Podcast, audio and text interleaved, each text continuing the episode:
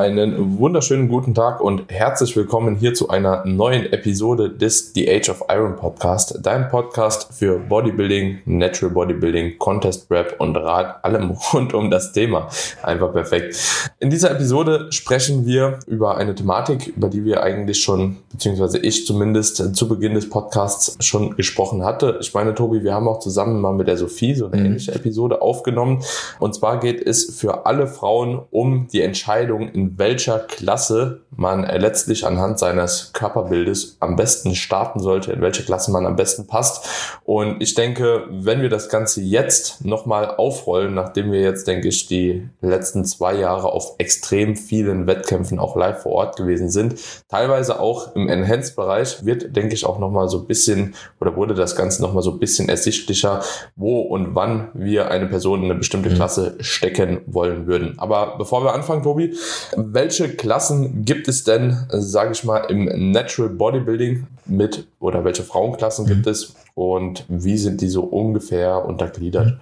Also das Problem ist ja, dass wir leider von Verband zu Verband eigentlich unterschiedliche Klassen haben und die auch teilweise unterschiedlich heißen, obwohl es eigentlich das gleiche ist. Ja, äh, das ist schon mal ein ganz großes Problem, was für viele halt für Verwirrung sorgt. Aber grundsätzlich haben wir Bikini, wir haben Figure, wir haben Physik und haben Bodybuilding. Das sind mal, würde ich sagen, so diese vier, vier Hauptklassen. Und dann haben wir eben teilweise je nach Verband noch eine Athletikklasse. Dann haben wir je nach Verband eventuell eine Wellnessklasse, die jetzt aktuell immer mehr in den Vordergrund rückt, habe ich so ein bisschen das Gefühl. Mhm. Zumindest im, im Enhance-Bereich ist ja schon relativ gut vertreten und im, im Naturalbereich kommt das Ganze auch auf und ich glaube, dass es gar nicht mehr so lange dauert, bis die Klasse auf jeden Fall noch, noch populärer einfach wird. Aber ich weiß nicht, wie da deine Erfahrungen sind, aber ich habe zumindest so das Gefühl, einfach auch von den Anfragen her und auch so ein bisschen von dem, was man so mitbekommt, ist das auf jeden Fall definitiv ein Trend, der da auf uns zurollt. Aber ja, wie gesagt, ja. wir haben primär Bikini, wir haben Figure, wir haben Physik und Bodybuilding und das Ganze unterscheidet sich halt in erster Linie im Blick auf Muskelmasse und Conditioning und Posing. Mhm. Ja, diese drei Punkte sind natürlich unterschiedlich von Klasse zu Klasse und wie gesagt, das, das große Problem ist einfach, dass wir halt in anderen Verbänden auch noch potenziell andere Klassen haben. Wenn wir den Enhanced-Bereich dann noch dazu nehmen, mhm. dann äh, kommt da halt ziemlich viel, viel Chaos auf. Ja.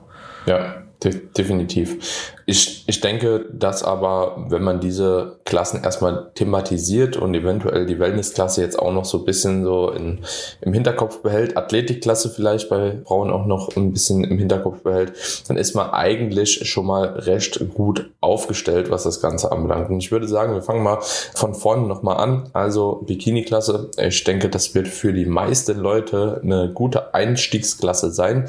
Und ich glaube auch viele Frauen, die jetzt eventuell auch gar nicht in so niedrigen Körperfettbereichen über das Jahr hinweg unterwegs sind und noch nie auf der Bühne gestanden sind, für die bietet es sich tatsächlich als Einstiegsklasse oftmals an. Warum meine ich das? Weil die meisten Frauen einfach halt eben zu wenig Muskulatur haben, um eine andere Klasse wirklich effektiv auszufüllen. Ist so meine Erfahrung. Also du fängst äh, mit vielen Frauen eine Diät an, eine, eine Contest Prep, du gehst vielleicht mal von Figure aus und am Ende denkst du, hm, könnte auch doch eigentlich Bikini werden. Ne?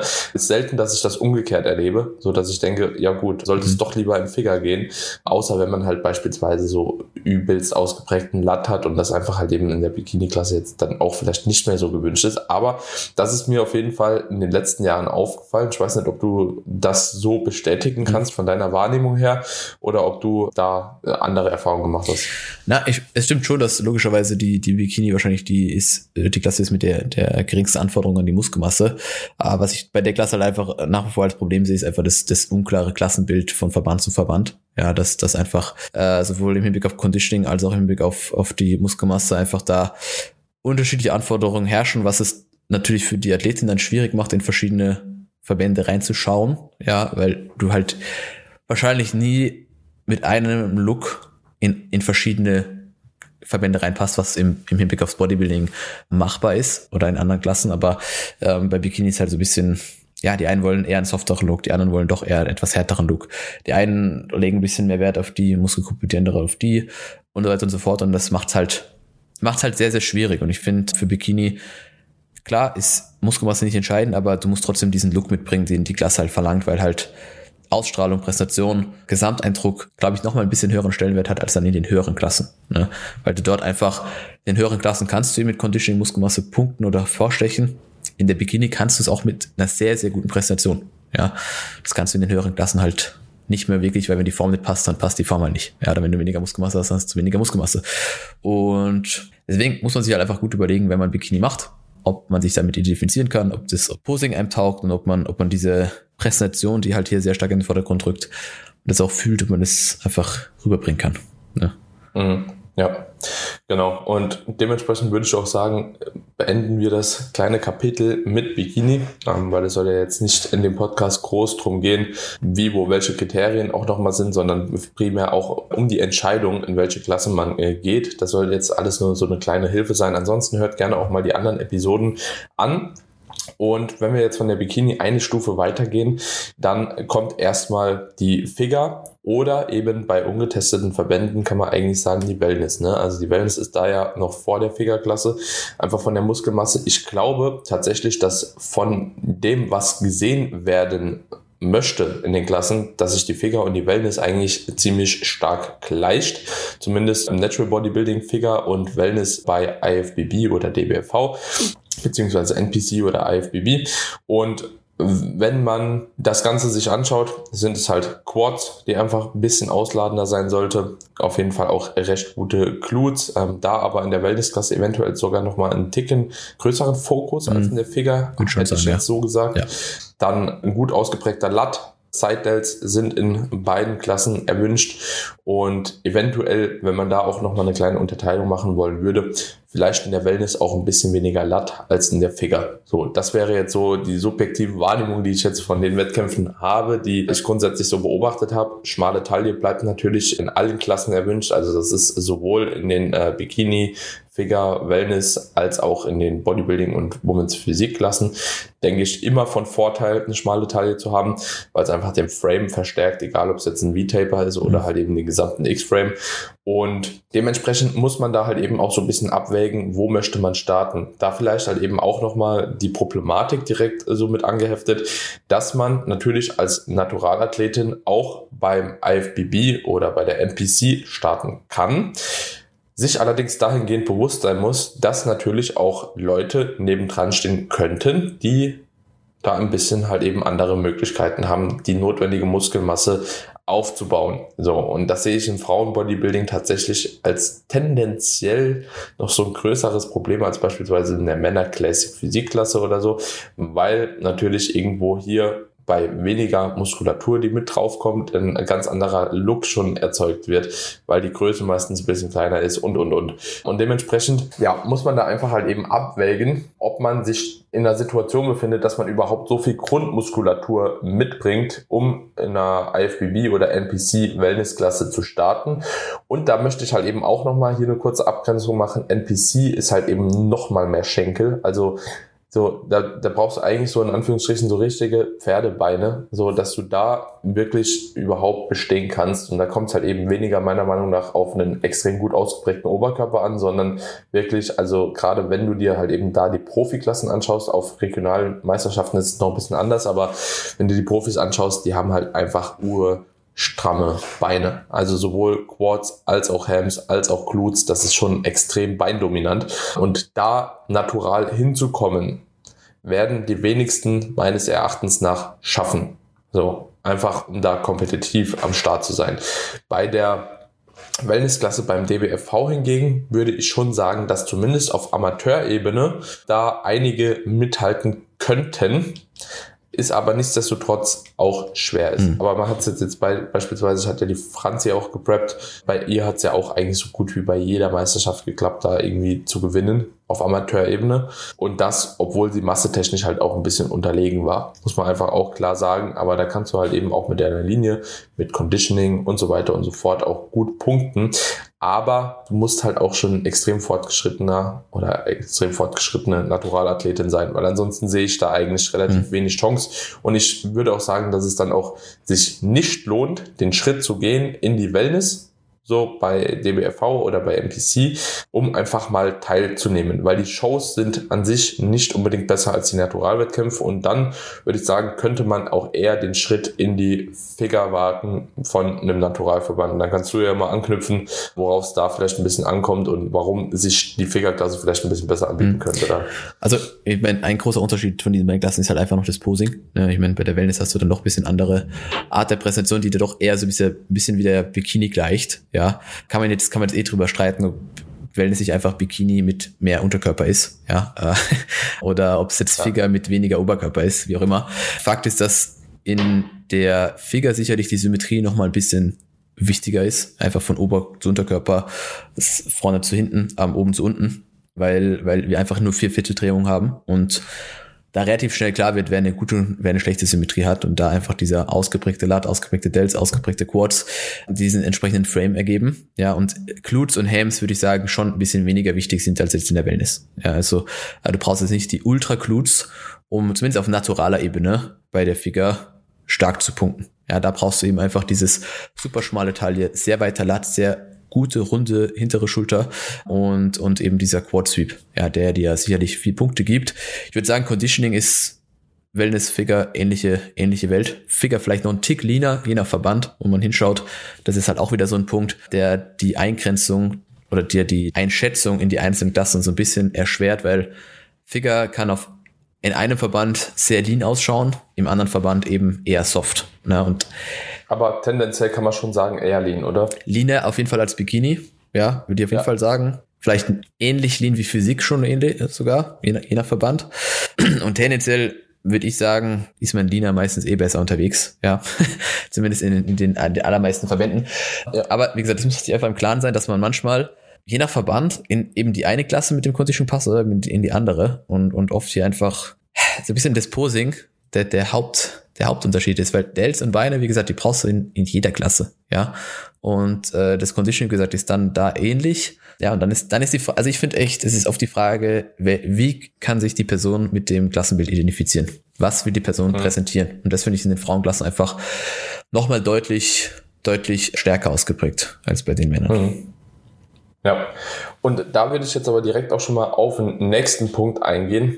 Tobi, wie würdest du sagen, dass sich die Women's Figure. Und jetzt wird es auch wieder ein bisschen komplizierter zur Women's Athletik unterscheidet, die jetzt eigentlich auch nur, soweit ich das richtig im Kopf habe, bis dato zumindest bei den deutschen Meisterschaft oder bei der deutschen Meisterschaft, nicht bei der internationalen deutschen Meisterschaft ausgetragen wird.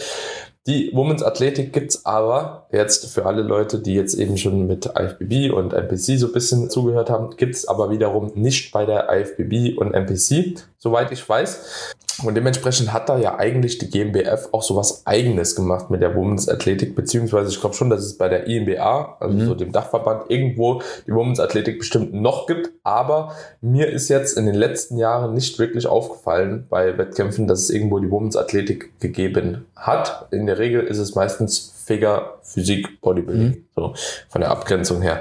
Ja, aber nichtsdestotrotz, wir sind in Deutschland. In Deutschland hat man die Möglichkeit, wie gesagt, zumindest in der Herbstsaison äh, Women's Athletik zu starten. Wie würdest du da die Unterteilung machen? Und gibt's eigentlich, muss ich auch noch mal ein bisschen zurückdenken, im Herbst eine Figure-Klasse? Oder gibt's dafür nur die Women's Athletik? Also, also weißt du, das, das ist eine Sache, die für mich eh wenig Sinn macht, dass es im, soweit ich weiß, ist es im Frühjahr eben zumindest in der IDM, ja, weil jetzt ist ja zum Beispiel dieser ist ja getauscht, ja, äh, da gibt es ja die deutsche Meisterschaft im Frühjahr, was ja eigentlich sonst immer im Herbst ist. Auf jeden Fall in der deutschen Meisterschaft gibt es, soweit ich weiß, immer nur Athletik und Physik, also zwei Klassen, die sich eigentlich sehr stark ähneln. Einziger Unterschied ist, dass Athletik nochmal mehr auf Conditioning setzt und das Ganze ohne Schuhe stattfindet, aber die Posen sind eigentlich die gleichen, ja, und bei der Physik haben wir eben auch selben Posen wie bei der Athletik mit Schuhe und auch viel Wert aufs Conditioning. Ja, aber Athletik hat halt nochmal höhere Stellenwert und es ist halt die Frage, ob man das, also ist für mich eine Klasse, die es in meinen Augen nicht unbedingt braucht bei Frauen, bin ganz ehrlich. Und wo man sich auch, glaube ich, ein bisschen limitiert, wenn man auf diese Klasse hinarbeitet, weil du hast halt kaum Potenzial, äh, Wettkämpfe zu machen. Meistens vielleicht sogar wirklich nur eine, eine Show, äh, weil du nur dann in diese Klasse reinpasst. Finde ich ein bisschen schwierig. Ne? Also ja. Also was man sagen muss, ich finde es auch schwierig, wie du schon sagst, auf die Klasse hinzuarbeiten. Mhm. Was ich allerdings als ziemlich sinnig sehe, diese Klasse als Option auf jeden Fall zu der Kopf zu halten. Denn wenn du jetzt beispielsweise merkst, okay, du bist halt sehr muskulös, beziehungsweise, nee, Entschuldigung, du bist nicht so muskulös, aber trotzdem ziemlich hart, ne, bist ziemlich abgezogen, hast vielleicht noch ein paar Defizite, weswegen du jetzt nicht unbedingt auch in die Finger passt. Beispielsweise, du hast einen relativ, keine Ahnung, guten Oberkörper, dir fehlt aber halt eben der Quadschwung und so weiter und so fort. Für die Womens Physik reicht es aber vielleicht einfach noch nicht von der Masse her, gerade weil die Beine auch stärker abfallen. Dann wäre das halt eben so, so ein Szenario, wo man dann überlegen könnte, sollte ich nicht die Härtekarte ausspielen mhm. und dahingehend in die Womens Physik gehen und die Klasse halt eben ausspielen, weil wahrscheinlich die Chancen in der Womens Physik Entschuldigung, habe ich jetzt richtig gesagt, solltest du in die Womens Athletik gehen, weil beispielsweise die Womens Physik noch ein Ticken zu hoch ist und einfach diese X-Frame für die, die bei der Figure gefordert ist, einfach nicht erfüllt. Mhm. So, dann wäre das halt ein Szenario, wo du bei der Athletikklasse einfach auch mit Posing, mit dem Conditioning extrem viel rausholen kannst und damit auch punkten könntest. Und deswegen, ähm, ich würde es auf jeden Fall im Hinterkopf behalten, aber dem Ganzen, wie du schon gesagt hast, jetzt nicht irgendwie so oder nicht darauf hinarbeiten, weil es einfach halt eben äh, meiner Meinung nach nicht so wirklich sinnig ist. Mhm. Dafür gibt es halt eben zu selten diese Klasse. Mhm, absolut, ja. absolut. Also, ja. wie gesagt, ich, in meinen Augen, wie gesagt, was, was man nicht, nicht zwangsweise braucht. Ne, also mhm. eher eine von den Klassen, die so ein bisschen überflüssig sind. Ja, ja, also gehe geh ich aber auch mit. So, und dann kommen wir in die Women's Physik und da eventuell kannst du ja auch ganz kurz mhm. mal die Unterschiede auch zwischen der Women's Physik und auch äh, Women's Bodybuilding nahelegen. Da gibt's ja auch nochmal so zwei, drei kleine Unterschiede, die eventuell für den einen oder anderen auch ein Ausschlusskriterium sind. Mhm. Wenn es denn, muss man auch wieder dazu sagen, überhaupt beide Klassen gibt. Mhm, genau. Das ist schon mal das, das eine. ist ja auch genauso ein. Mein Women's Bodybuilding ist echt nicht so ver verbreitet, glaube ich, bei, bei vielen Verbänden tatsächlich. Was eigentlich ein bisschen schade ist. Beziehungsweise es ist teilweise auch verständlich, weil oft sich nicht so viele dafür anmelden, weil es gibt einfach nicht so viele so muskulöse Frauen. Ja, leider. Mhm. Aber es wird ja besser. Also Insbesondere es, wird ja mehr, genau, es wird ja mehr, mehr und mehr, was, was sehr, sehr cool ist, weil wenn man sich anschaut, wie voll die Physikklassen mittlerweile sind und zwischen Physik und Bodybuilding ist eben nicht mehr so ein großer Unterschied ist. Ich würde sagen, der Hauptgrund oder der Hauptunterschied ist das Posing, dass du, dass du bei den Bodybuilding-Klassen einfach mehr Posen hast. Du hast einen Lat Spread Front und Back. Du hast du musst muskular, wenn ich mich richtig, mich erinnere. Hast du das? Bei, bei der Physik? Nein, bei, bei, bei Bodybuilding. Bei Bodybuilding, ja. Ja, genau. Ja, also du hast mehr Posen, du hast keine Schuhe an. Das ist ja auch von Athletin zu Athletin unterschiedlich. Manche kommen damit gut zurecht, manche wollen das eher weniger. Conditioning-Anforderungen, würde ich sagen, sind schon sehr ähnlich von Physik zu Bodybuilding. Aber ja, du hast, du hast, wie gesagt, anderes Posing und vielleicht sind so Punkte wie Brust, Arme nochmal Tick wichtiger im Bodybuilding, einfach weil du mehr, mehr Muscle-Posen hast, wo du vielleicht mit den äh, auch äh, punkten kannst. Aber der, der, der, der eigentliche Sinn von auch von der Physikklasse wird in der, der Bodybuilding-Klasse trotzdem abgefragt. Ja. Hm. Also auch hier so ein bisschen ja, also Präferenz, also, würde ich sagen. Ja, was dahingehend auch zu beachten ist, äh, wenn ich mich auch richtig erinnere, jetzt an die letzten Jahre, wenn es keine Bodybuilding-Klasse gibt, dann ist es manchmal auch so, dass die Womens Physik-Klasse tatsächlich auch ohne Schuhe auf die Bühne geht. Was für mich dann wieder irgendwie wenig Sinn macht. Aber ist tatsächlich halt eben ab und zu so gewesen, oder? Da irre ich mich nicht. Ne? Nee, ist richtig. Ja. Also ich meine so zwischen ANBF und GmbF beispielsweise, da einmal gab es eine Bodybuilding-Klasse, einmal gab es keine so und dann wurde halt eben da auch ohne Schuhe die Klasse ausgetragen, was irgendwie ja ein bisschen komisch ist. Aber das ist anscheinend auch nicht so standardisiert. Deswegen ist es wichtig, sich da vorn dran auch immer das Reglement auf jeden Fall durchzulesen und sich dahingehend auch nochmal mit der Thematik auch zu beschäftigen. Aber ansonsten denke ich, haben wir dazu alles aufgegriffen, was man wissen muss. Und das andere ist jetzt halt wirklich auch der letzte wichtige Faktor.